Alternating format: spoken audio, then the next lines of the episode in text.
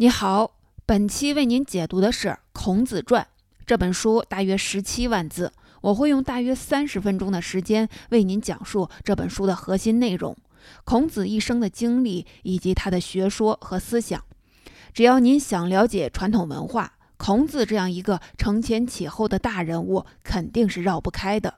本书作者钱穆说。在孔子诞生前，中国的历史文化已经积累了两千五百年以上。孔子是集大成者。孔子去世后，中国的历史文化又发展了两千五百多年。这段历史又被孔子深深的影响了。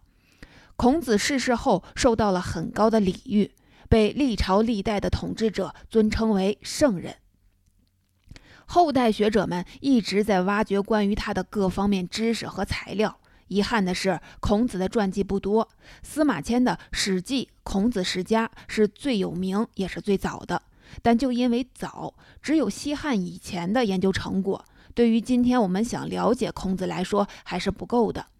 钱穆的这本《孔子传》完整反映了孔子的生平事迹，而且这本书并不是简单的讲故事，它更注重分析和总结孔子学说的精髓。所以这本书像是孔子的思想评传，或者说精神传记。钱穆一八九五年生于江苏无锡，是现代著名的历史学大家。他最传奇的经历是，虽然只有小学毕业，却登上了燕京大学、北京大学、清华大学等著名学府的讲堂。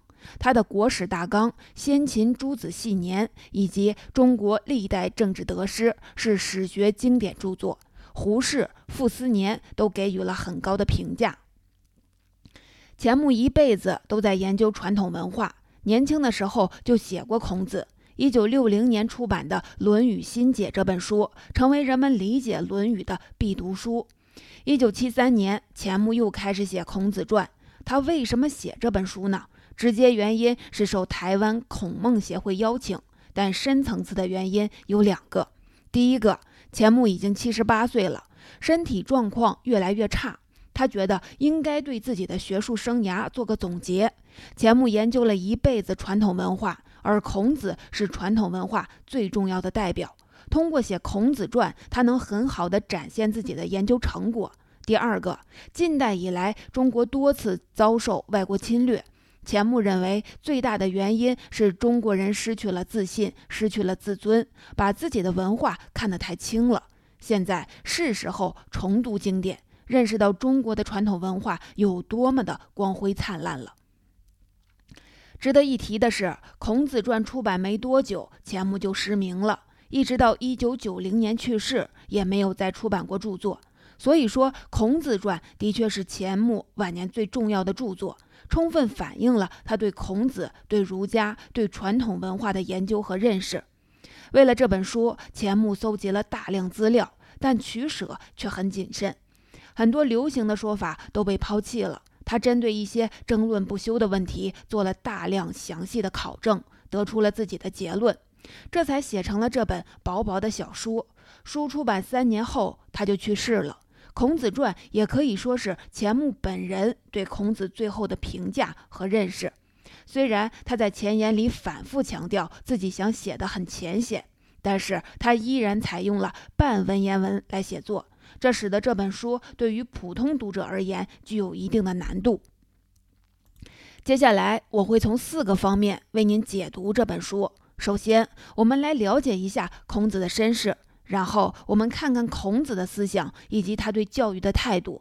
第三，我为您讲述孔子的政治生涯。最后，我会为您介绍孔子身后的影响。第一部分，要认识孔子，就要从他的身世说起。他的祖先是商代的王室成员，名叫微子。周朝初年，周公担心商朝的旧贵族造反，就把他们集中起来，统一监管，这样就建立了宋国。让微子当国君。如果孔子的祖先一直待在宋国，那么孔子生下来就是贵族。然而后来宋国发生内乱，孔子的六代祖父家被杀，他的后人逃到了鲁国，这样他们就失去了贵族身份，下降一级，成为了贵族服务的士，有点类似于我们说的知识分子。孔子的父亲叔梁纥就是士，他结婚后一口气生了九个女儿，不得已讨了个小老婆，好不容易生下儿子，却天生残疾，眼看无人继承家业，叔梁纥又娶了严氏。根据考证，孔子生于公元前五五一年九月二十八日，距今两千五百多年。他的名字叫丘。孔子的父母在泥丘山祈祷，生了儿子，取名丘是为了纪念。孔子字仲尼，仲是排行老二的意思。前面说过，孔子还有个残疾的哥哥。孔子三岁左右，他的父亲去世了。十七岁那年，他的母亲也离开了人间，孔子成了孤儿，日子过得很苦。但他毕竟属于士族，也就是知识分子家庭，亲戚朋友都会提供帮助，所以孔子接受过良好的教育。第二部分，接下来我就为您讲述孔子的思想和教育。在当时，士需要学习六艺，就是六种技艺：礼仪、音乐、射击。驾车、识字和算术，掌握这些技能就能够为贵族服务，赚取服务费了。这样的士人被称作儒，也就是儒家的起源。孔子当然也从小学习这些技能，他给贵族当过出纳、会计，还放过牛。他自己说：“勿少也贱，故多能避事。”我小时候很穷，没有地位，为了谋生，干过很多粗活。但是同样是学习，孔子的出发点和普通士人很不一样。对普通士人来说，六艺只是实用技能，学会了可以给贵族办婚丧喜事、驾马车、写写信、算算账。然而孔子很特别，每学习一种技能，他都要追问这个技能是怎么产生的，在流传过程中发生过哪些变化，这个技能背后的意义又是什么？最典型的就是孔子对礼的研究和理解。周公创造了周礼，它表面上是一堆繁琐的仪式，但实际上是一种社会秩序。它规定了不同等级的人应该干什么，不应该干什么。天子有天子的礼仪，诸侯有诸侯的礼仪，贵族有贵族的礼仪，士人有士人的礼仪。大家都要按照周礼办事，不能乱来。如果乱来，整个社会就会乱套。孔子所在的时代就是一个一切都乱了套的时代。诸侯敢由只有天子才有资格用的仪仗队，贵族敢唱只有诸侯才有资格唱的歌曲。对此，孔子是非常不满的。他管这个叫“礼崩乐坏”。《论语》里记载，孔子进入鲁国的太庙，看到什么都要问一句：“周礼是这样的吗？”钱穆认为孔子是在反问。意思是，他看到的东西都不符合周礼。还有一次，鲁国的贵族季康子公然采用天子的礼仪，让六十四个人在大庭广众之下跳舞。孔子气得说：“是可忍，孰不可忍？这种事儿你都干得出来，天底下还有你不敢干的事儿吗？”那么，这些不符合周礼的东西是谁弄出来的呢？就是学过礼仪的士人。他们明知道这样做是胡来，但只要有钱赚，也就顺着贵族的意思来。对这种人，孔子很鄙视，他自己绝对不会这么干，也禁止弟子这么干。用今天的话说，孔子是一个有态度的人，他掌握了一些实用技能，渴望发光发热。但是，如果你跟我的价值观不同，薪水开得再高，我也不为您服务。钱穆认为这是孔子超越时代的地方。别人学技能都很功利，只有孔子关心技能背后的原则。他认为士人或者说儒家必须讲道理、讲原则，这就把士人的境界提高到了全新的高度。在孔子之前，士人相当于技术人员，没有灵魂，没有节操，只要贵族付薪水，我就提供服务。孔子之后，士人就要判断某些行为是。是不是符合道理？不符合的，坚决不干。用孔子的话说：“不义而富且贵，于我如浮云。”用卑鄙的手段去获得财富，对我来说就像天边的浮云，看都不会看一眼。在春秋时代，像孔子这样有原则的人不受欢迎，他也没有什么施展能力的机会。孔子三十五岁的时候，为了躲避战乱，逃到了齐国。齐景公问孔子如何治理国家，孔子回答：“君君，臣臣，父父，子子。”这段话是有针对性的。齐景公晚年，他手下的大臣实力很强，野心很大，而齐景公又一直没决定由哪个儿子来继位。齐国面临着严峻的政治危机。所以孔子说，君主要有君主的样子，大臣要有大臣的样子，父亲要有父亲的样子，儿子要有儿子的样子，国家才不会闹出乱子。这也是遵守周礼的一个表现。虽然齐景公很赞赏孔子的话，但是并没有重用他。一年后，孔子回到鲁国，专心教书育人。从此，他可以靠收取学费生活，不必依赖贵族。生活的更自由、更独立了。关于收学费的事儿，孔子说过：“自行速修以上，勿未尝无悔焉。”凡是拿着十条以上干肉来请教我的，我多多少少都教他一点儿。就是说，十条干肉是请孔子做老师最低费用。孔子这辈子教了很多学生，著名的有子路、子贡、颜回、宰我、曾参、子夏等等。那么孔子都教些什么呢？六艺，也就是礼仪、音乐、射击、驾车、识字和计算，世人必须掌握，老师一定要教。但是，一般的老师主要教后面四项技能：射击、驾车、识字和计算。他们是实用的，掌握这些技能，世人可以去给贵族打工了。礼仪和音乐因为不实用，就不受重视。到了孔子的时代，能在重大场合正确的使用礼仪演奏音乐的人越来越少，违反规定的事情层出不穷。孔子想改变这个状况，所以他的教学以礼为主。孔子所说的礼，不仅仅是一种形式，他要求弟子认真思考和研究蕴藏在礼背后的道理。这个道理就是社会秩序。只有理解礼是一种社会秩序，发自内心的遵守礼，才不会流于表面。以礼为主的教学内容使孔子跟其他老师不一样，别的老师根本不关心这个。所以钱穆说，孔子是中国第一个教你人生哲学、教你怎么做人的教育家。这样我们就能理解。为什么在众多弟子当中，孔子最喜欢颜回？就像钱穆说的，颜回对人生哲学的追求是发自内心的，不带任何功利性。这种纯粹是其他弟子做不到的。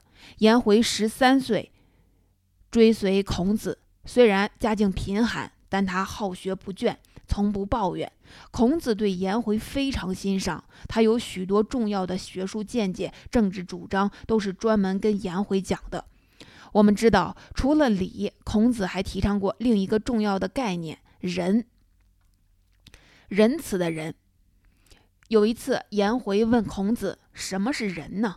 孔子回答：“克己复礼为仁，约束自己的言行，按照礼仪所规定的去做，就叫仁。”颜回又问：“能说的再具体一点吗？”孔子回答：“非礼勿视，非礼勿听，非礼勿言，非礼勿动。”凡是不合礼仪的，不看、不听、不说、不做。通过回答，孔子把人的概念解释清楚了，也把人和礼的关系说明白了。孔子把颜回和其他弟子做比较，得出的结论是：颜回能连续三个月不违背人的标准，做到非礼勿视、非礼勿听，而其他人能保持一个月甚至一天，就算不错了。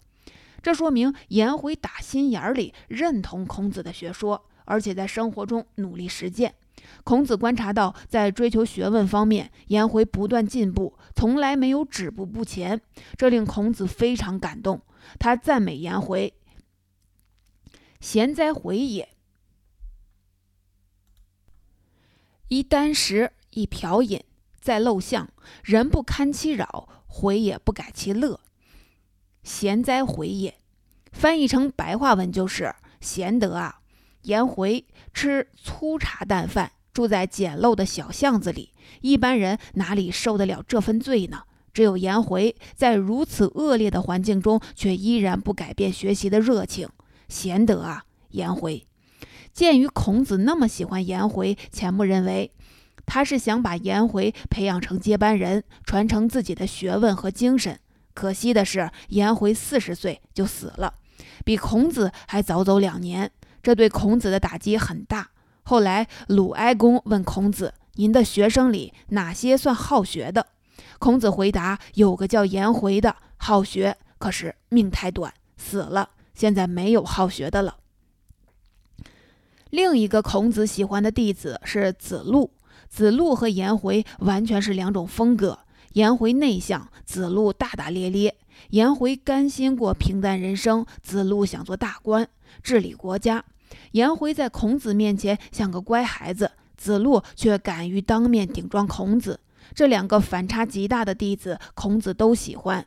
实际上，孔子最核心的七十二名弟子风格各个不同，由此可以看出孔子的教育方法因材施教。对这四个字，钱穆做了很精彩的解释。孔子只教人生大道理，只要遵守这个大道理，每个人都可以根据自身的特点自由生长，成为自己想成为的那个人。这就是因材施教，是教育家孔子最伟大的地方。由于因材施教，孔子的学生都很有个性，而且各有所长。根据《论语先进篇》的记载，孔门有四科，包括德行、言语、政事和文学，每一科都有代表人物。德行科就是道德品质好的人，道德模范，代表人物有颜渊、冉伯牛、仲弓。言语科擅长沟通、演讲。能说会道，可以当外交家。代表人物有宰我、子贡，其中子贡还很很会做生意，被后世的商人尊为财神。政事科善于处理行政事务、治国理政。代表人物有冉求、子路。文学科这个文学不是我们今天理解的文学艺术的文学，而是指历史文献、档案资料。在古代，查阅和运用历史文献是很重要的技能。文学科的代表人物有子游、子夏。孔子的教育生涯就讲到这里。需要强调的是，这是钱穆最看重的部分。钱穆认为，决定一个民族前途和命运的是人心。而人心是教育塑造的。孔子对传统文化、对中华民族最大的贡献，就是奠定了教育的重要性。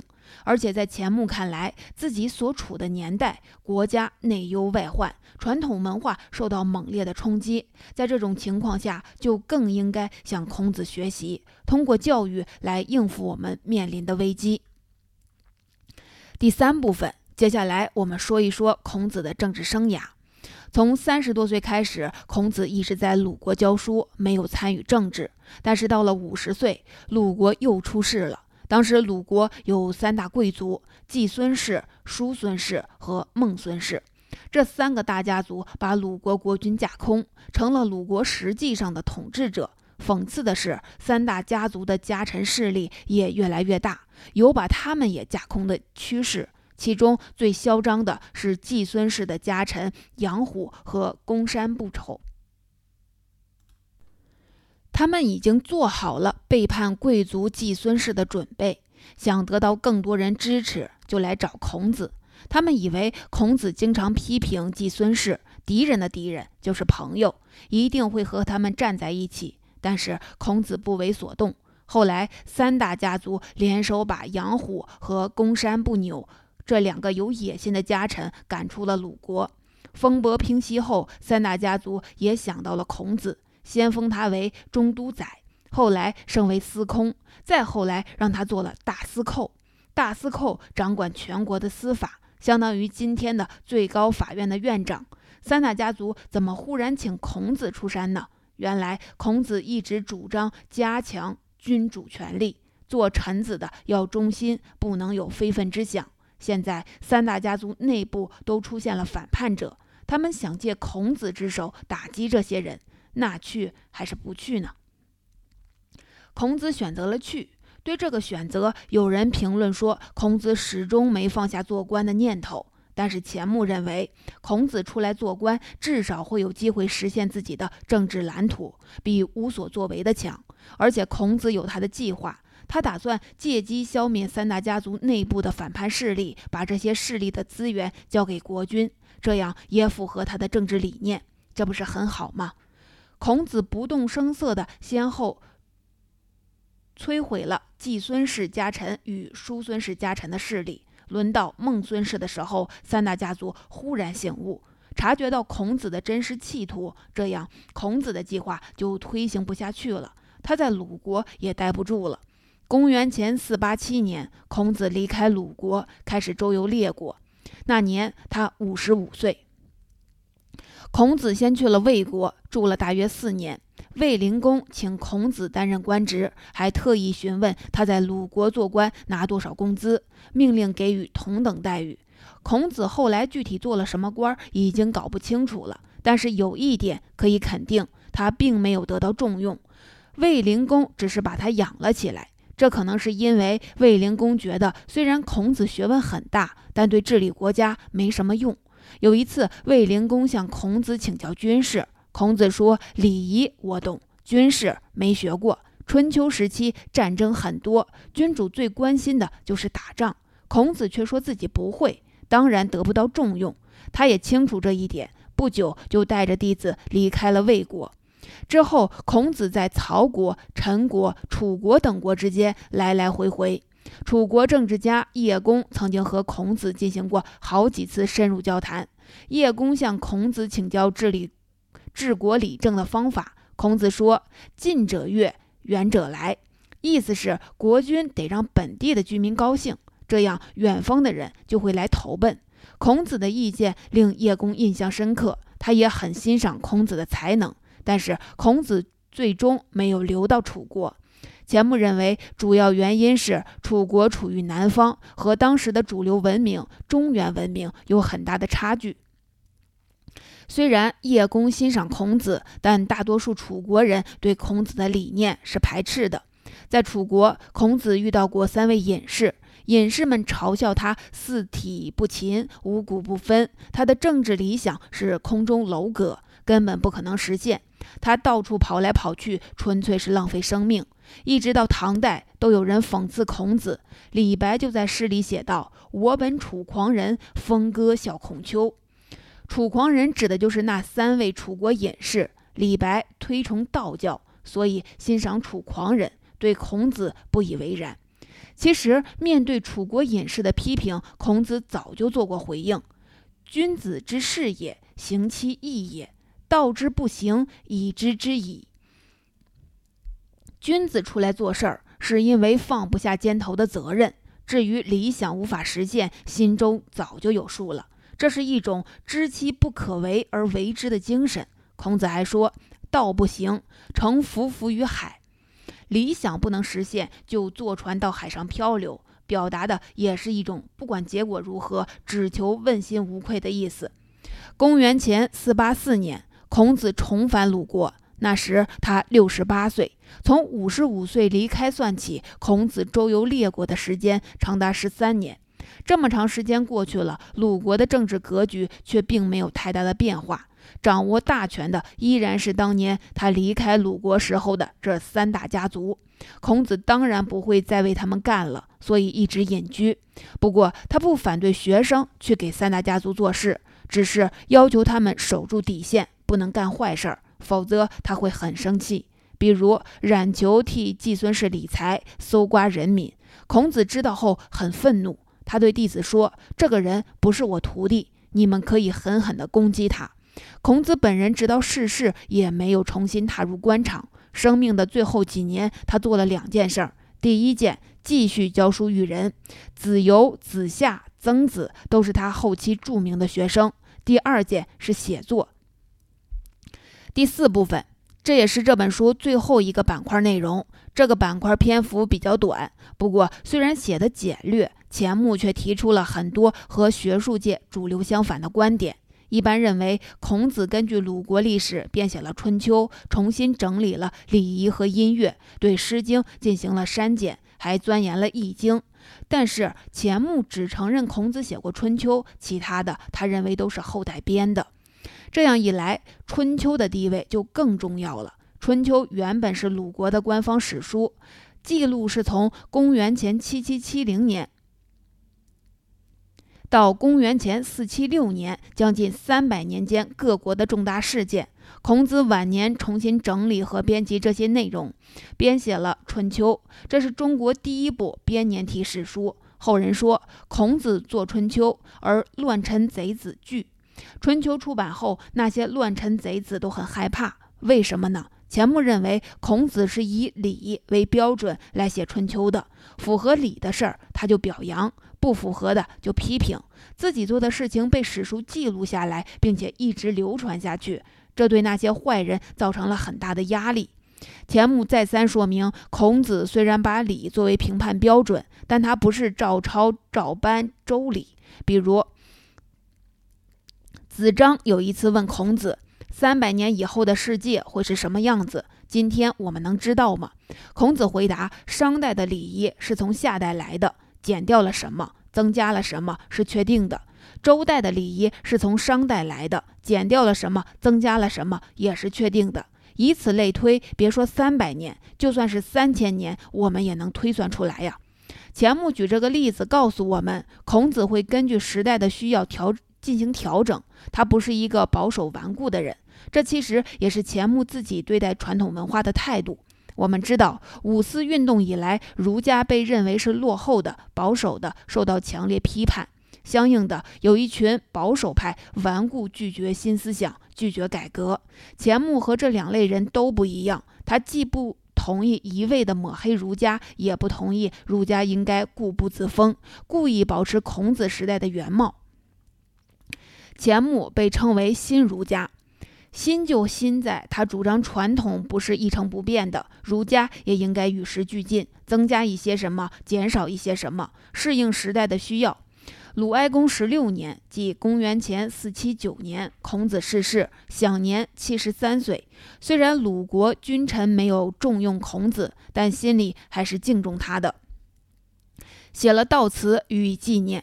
孔子的弟子和再传弟子刚开始编写《论语》，这本书记录了孔子及其主要弟子的言行，是后人了解孔子最重要的材料。钱穆非常推崇《论语》。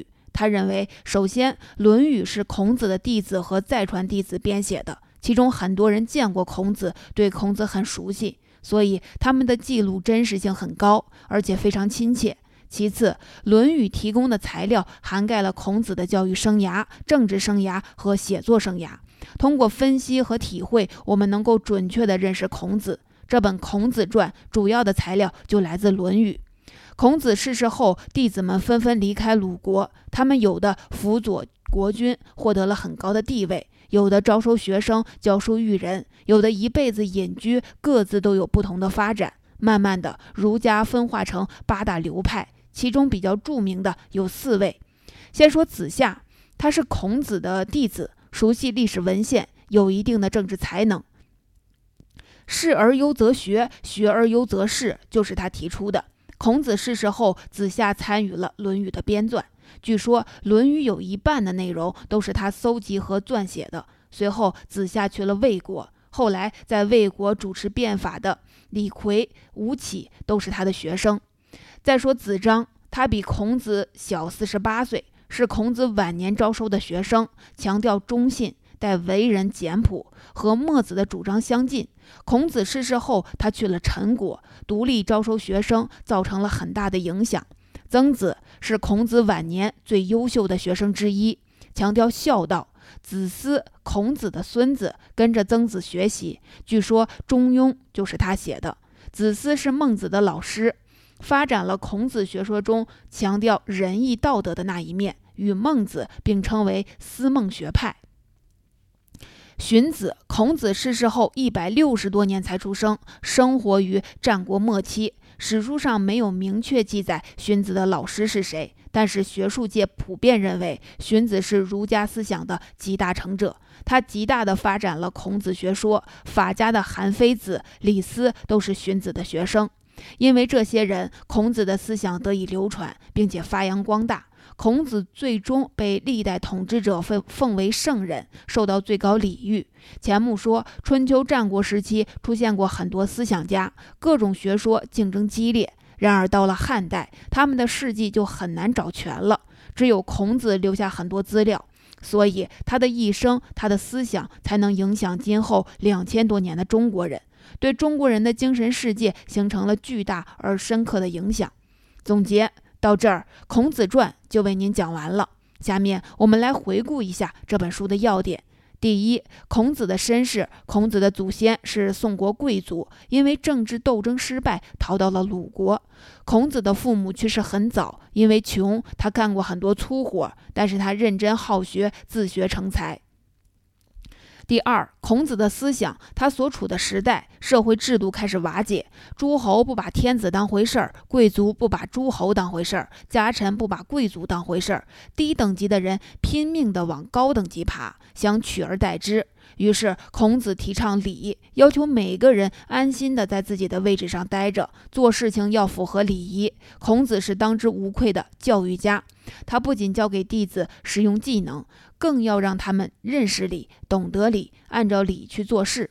第三，孔子的政治生涯，孔子还是政治家，是鲁国搞过政治改革，可惜没有成功。后来他周游列国，也没有获得太好的机会。但是孔子自己心里其实很清楚，他的政治理想在现实中是很难实现的。第四，孔子的影响，晚年孔子返回鲁国，继续从事教育，写了一部历史著作。《春秋》，孔子逝世后，他的弟子和再传弟子编写了《论语》这本书，成为我们认识孔子、学习孔子的第一手材料。